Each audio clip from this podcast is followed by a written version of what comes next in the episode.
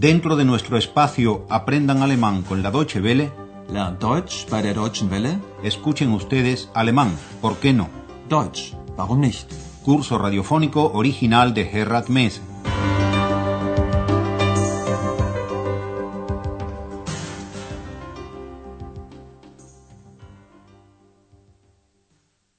Liebe Hörerinnen und Hörer. Bienvenidas y bienvenidos, estimadas y estimados oyentes. Espero que recuerden que en la primera lección de este curso nos hemos ocupado de diversos ejemplos que les facilitaran un acceso auditivo al idioma alemán. Para que no lo olviden, Andreas repetirá ahora cómo se dice en alemán eso es una canción. Das ist ein Lied. Andreas les va a decir también de quién es la canción. Von Klaus Hoffmann. Escuchen ustedes ahora ambas informaciones reunidas en una sola frase. Das ist ein Lied von Klaus Hoffmann. Y después de esta ración de refresco para la memoria, vamos a continuar con un par de ejercicios para que se vayan habituando más y más al sonido del idioma alemán. Queremos familiarizar a ustedes con algunas técnicas que les faciliten la comprensión de un idioma. Posiblemente hablarles de esto sea algo así como llover sobre mojado, pero queremos que utilicen de modo consciente dichas técnicas. Y me temo que a lo mejor no me estoy explicando con la claridad debida, de manera que vamos a los ejemplos. Comencemos por uno que nos hará recordar al rey Herodes.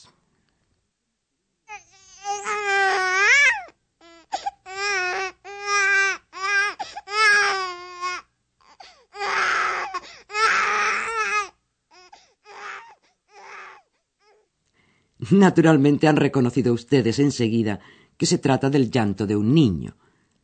Pero, ¿pueden ustedes explicar por qué lo han reconocido enseguida? Muy sencillo. Porque lo aprendimos una vez y no lo olvidamos nunca.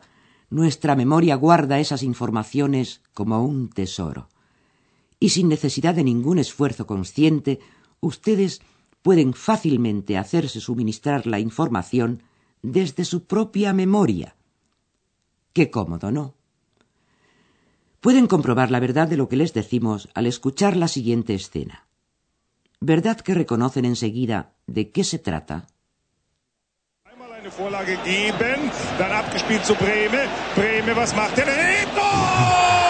Tor! 2 zu 0 durch Breme! Tor! Welch ein Tor! Ein italienisches Tor! Naturalmente que sí. Lo adivinaron casi en el acto. No solo que se trataba de una escena deportiva, sino además de un partido de fútbol y en una cancha al rojo vivo. Pero desde luego no era el Madrid contra el Betis, y eso también lo han podido saber escuchando la grabación. Como también es bastante seguro que han traducido mentalmente Gol, Gol, Gol al escuchar al locutor alemán decir Tor en otras palabras, ustedes pueden identificar una palabra de un idioma extraño, bastándoles para ello el escuchar la grabación de una situación más o menos compleja. Escuchemos ahora el siguiente ejemplo. La tarea de ustedes consiste en averiguar la relación existente entre los ruidos que van a oír a continuación.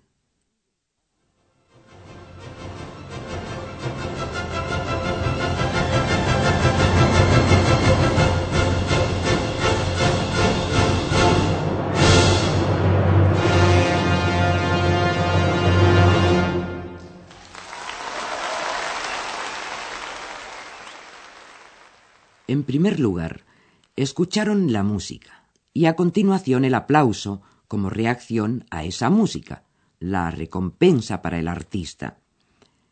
Este ejemplo es una de las mejores demostraciones acústicas de la relación causa-efecto.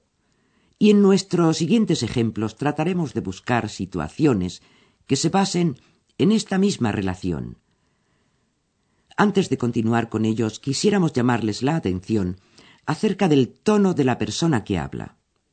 El tono la entonación, ya nos dice mucho sobre si la persona que habla está de buen o mal humor, si la persona es alegre o triste, está rabiosa o serena.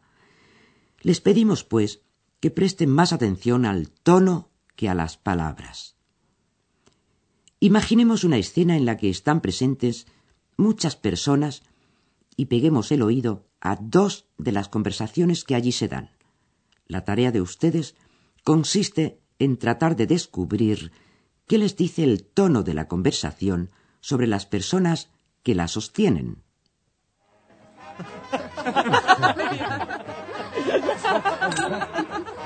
Hallo, da bist du ja. Wie geht's? Mensch, grüß dich.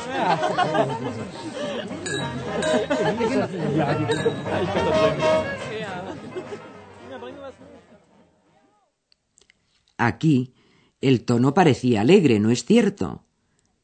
Y en el siguiente ejemplo.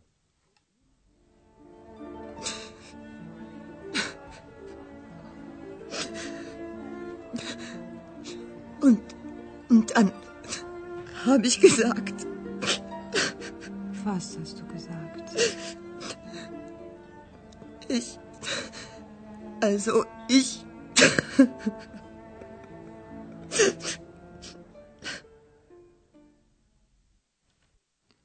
Efectivamente, lo acertaron.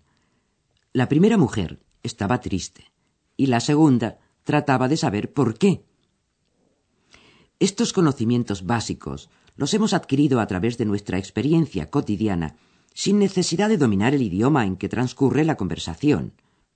Ahora, en el siguiente ejemplo, además de al tono, queremos pedirles que presten atención a las palabras. Además de la fórmula de saludo que ya conocen, seguro que van a poder identificar otras palabras.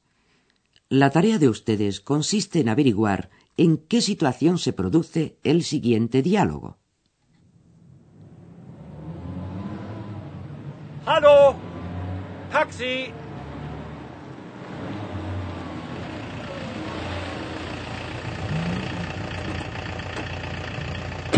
Guten Tag. Guten Tag. Hotel Europa, bitte. Hotel Europa. Okay.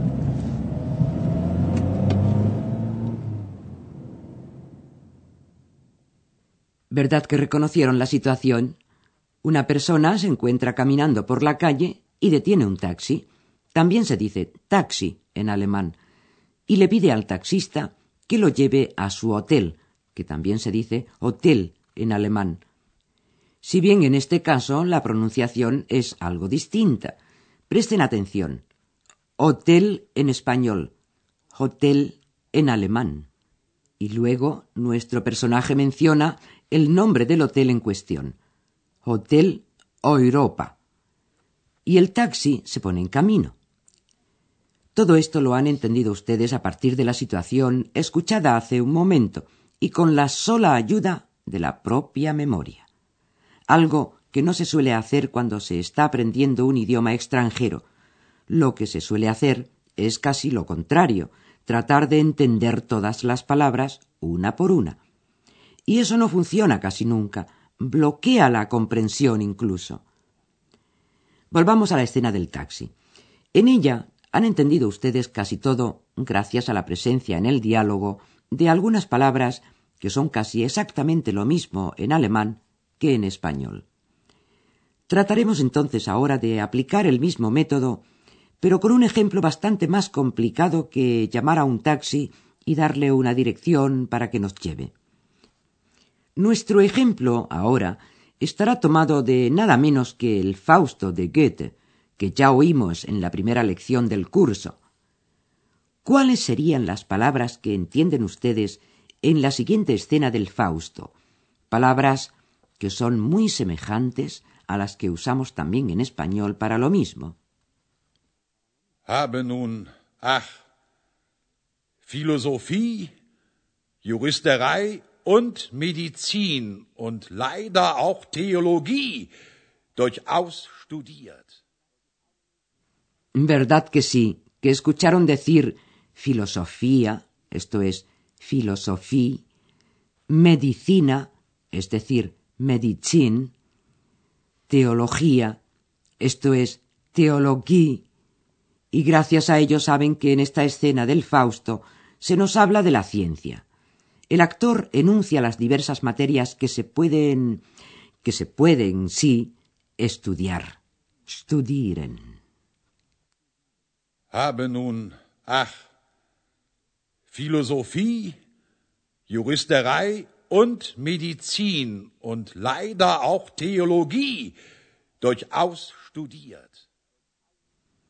Y quizás hayan ustedes captado también el sentido de la palabra ay, en alemán ach.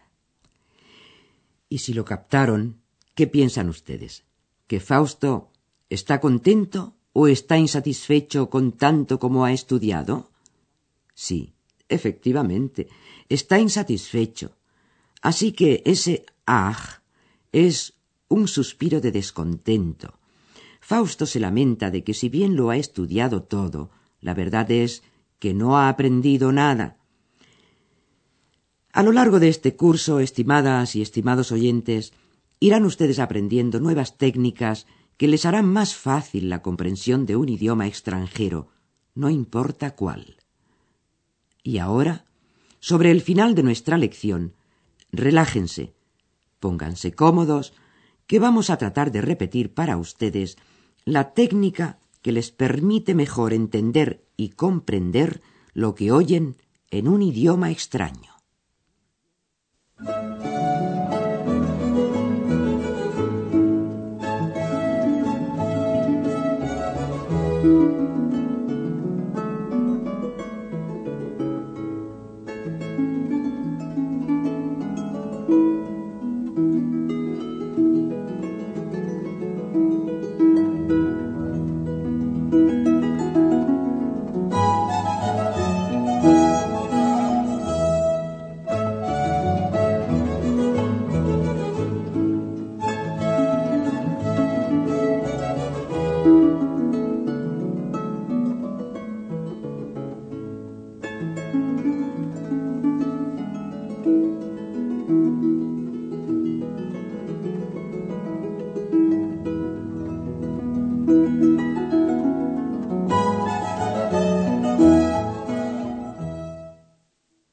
Ustedes pueden reconocer lo que significa un ruido. Piensen en el niño que lloraba.